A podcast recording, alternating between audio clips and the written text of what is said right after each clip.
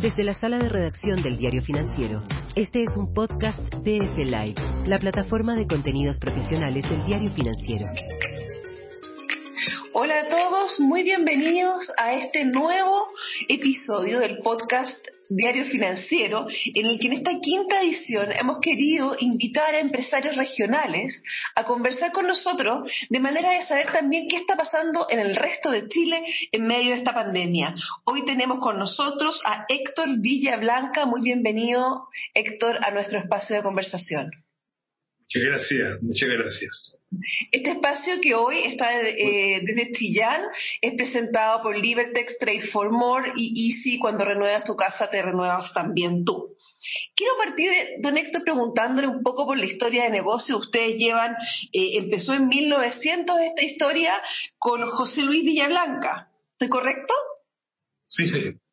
Sí, mi padre José Luis Villablanca Troncoso yo supe ahí que él aprendió de un francés que llegó a, que estaba afincado en, en Chillán, y ahí partió un poco la, la, tradición de su familia de las cecinas, que hoy día es lo que lo llevan a tener un rol relevante a nivel regional y nacional en este producto. Así es. Mi padre aprendió a trabajar con don Francisco Chesnel. Perfecto. Y, y, él, en el fondo, pero en algún minuto cuando se murió don Francisco, eh, se independizó eh, José Luis, ¿verdad? Y empezó la tradición, o sea, la familia tomó solo el, el, negocio, ¿no? El negocio. Eh, mi padre compró un terreno de 20 por 20 metros cuadrados y ahí tenía la pequeña fábrica, la casa de habitación y el local de venta. Estamos hablando de muchos años atrás, el año 1940, por ahí. Y de ahí empezó muy, muy chiquito, con mucho esfuerzo, y después siguió con la, con la tradición de cecinas. Usted, por lo que yo supe, eh, partieron con una nueva planta en 1970 que ya significó un salto con respecto a lo que estaban haciendo, ¿no? Sí, claro. Eh, bueno, con el tiempo hemos tenido que ir evolucionando, adquiriendo maquinaria porque eh, no requería el, el, movimiento que fue aumentando paulatinamente el consumo de cecinas. Cuénteme si yo tuviera que sacar una foto hoy día, eh, a una foto a la empresa. ¿Qué, ¿Cómo está constituida el fondo? Tiene, yo he visto que tiene varios locales, que tiene ahora e-commerce. Son cuatro los locales que hay aquí en Chillán ahora. Y lo ha ido bastante bien, con esfuerzo, pero mucha competencia también. Aquí en Chillán hay muchas fábricas de cecina, calculo unas 40 o un poco más. La competencia está también a nivel de los, de los supermercados que traen en el fondo productos más industrializados. ¿Cómo, cómo está esa, o sea, cómo ustedes enfrentan el hecho de, probablemente precios más bajos en productos industrializados que se venden en supermercados y en grandes cadenas? Bueno, eh, por ejemplo, la longaniza aquí de grandes cadenas no, no, entra mucho. Claro que se vende, por ejemplo, los supermercados, todos tienen longaniza de San Jorge, Producto Fernández, eh, eh, grandes empresas. Pero todavía se logra que nosotros mantengamos el, liderazgo aquí en Chillán ¿Cómo hacer ahora en pandemia? Porque de alguna manera eh, yo imagino han cambiado los hábitos de consumo, está con, los, sus locales tienen que haber cerrado durante algunos periodos o pudo mantenerse abierto siempre. Es algo raro que lo ha pasado a nosotros. A nosotros cuando empezó la pandemia tuvimos un poco de dificultad para la, la elaboración, pero poco a poco hemos ido mejorando. A nosotros, fíjese, no, no lo ha afectado tanto nosotros tenemos un crecimiento que un día un 15% hemos tenido. No lo ha faltado la materia prima y no lo ha y los precios tampoco no han subido tanto. No han subido tanto como lo, como la ferretería, por decirlo, por que ha subido mucho la, los artículos para la construcción. Acá el asunto de la cecina no ha subido tanto el, la materia prima ni los productos tampoco. Y hemos tenido una buena aceptación.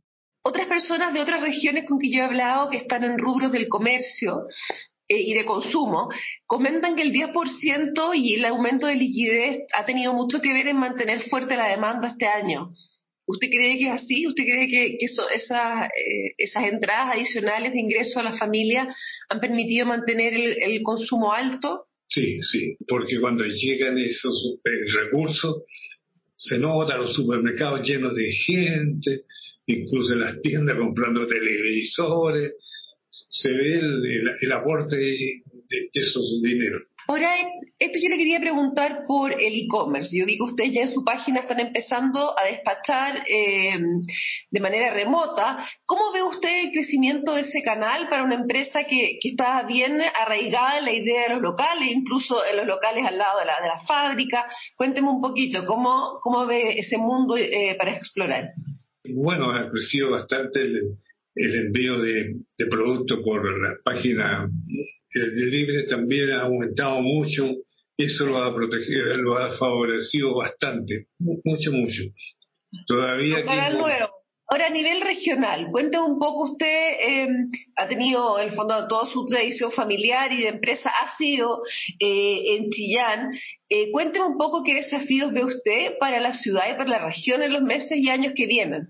En los meses que vienen, fíjese que tengo un poco de optimismo porque y ahora que vamos a pasar el, al grado 3, vamos a tener un poquito más de libertad para, para ese rubro, porque eso, eso sí que estuvo un poco complicado lo, lo que es eh, restaurante, hotelería. Turismo, en general. Claro, turismo, turismo sobre todo. Ahora le quería preguntar, a nivel ya más macro y pensando en el largo plazo, eh, ¿Qué desafíos en infraestructura o en educación usted ve en la región? ¿Cómo, cómo proyecta hacia adelante las necesidades de un Chillán más moderno?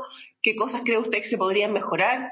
Bueno, aquí en Chillán eh, no se ve tan malo el panorama usted lo ve bien hacia adelante. Y si tuviera que elegir alguna política pública eh, para aplicar, algo que usted dijera, bueno, esto sería interesante aplicar acá también. Por ejemplo, en otras regiones me han mencionado infraestructura vial, como usted me decía, otras personas me han dicho que, que sería importante probablemente eh, fomentar algunas zonas turísticas típicas, no sé, si usted tiene algún desafío ahí que nos quiera contar.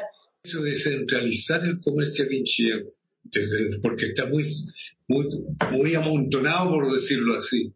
está muy en un mismo lugar. Y, falta un, un asunto de, organizar el urbanismo en Chile. Última pregunta que tengo para usted, don Héctor. ¿La, ¿La empresa sigue en manos familiares? O sea, ¿usted hoy día la administración se la va a pasar a su familia o tiene pensado en fondo una combinación? Bueno, estoy yo al lado de mí mío están dos hijas. Muy bien. Que la estamos entrenando para que después tomen el mando de esto y además pretendemos, como digo, ampliar la fábrica y salir del radio urbano. Nosotros estamos en la parte que se llama el radio urbano, el sector de Avenida Cochín, pero para las fábricas de escena nosotros todavía no molestamos, pero es conveniente buscar un lugar más aislado. Perfecto, muchas gracias por esta conversación. Eh, hoy día conversamos con Héctor Villablanca, gracias por su tiempo y por contarnos un poco eh, de lo que usted hace. Y lo sentimos muy orgulloso de que usted lo vaya invitado. Gracias a usted. Si la idea acá en esta, en esta edición de los conversar con empresarios como usted, los dejo a todos invitados para nuevos capítulos. Este es un espacio presentado por Libertex Trades for More y si cuando renuevas tu casa también te renuevas tú. Eso fue el podcast de F-Live, la plataforma de contenidos profesionales del diario financiero. Después de estar tantos meses en nuestro hogar, nos dimos cuenta de tantas cosas. Que si cuidabas a tu hogar, tu hogar te cuidaba a ti. Que una pieza podía ser tu dormitorio, un gimnasio, una sala de clase y tu oficina. Te diste cuenta que cuando ordenabas tu hogar te sentías mejor. Y que cuando le dabas un nuevo estilo a tus espacios, algo en ti cambiaba. Porque cuando renuevas tu hogar, también te renuevas por dentro. Easy, renueva el amor por tu hogar.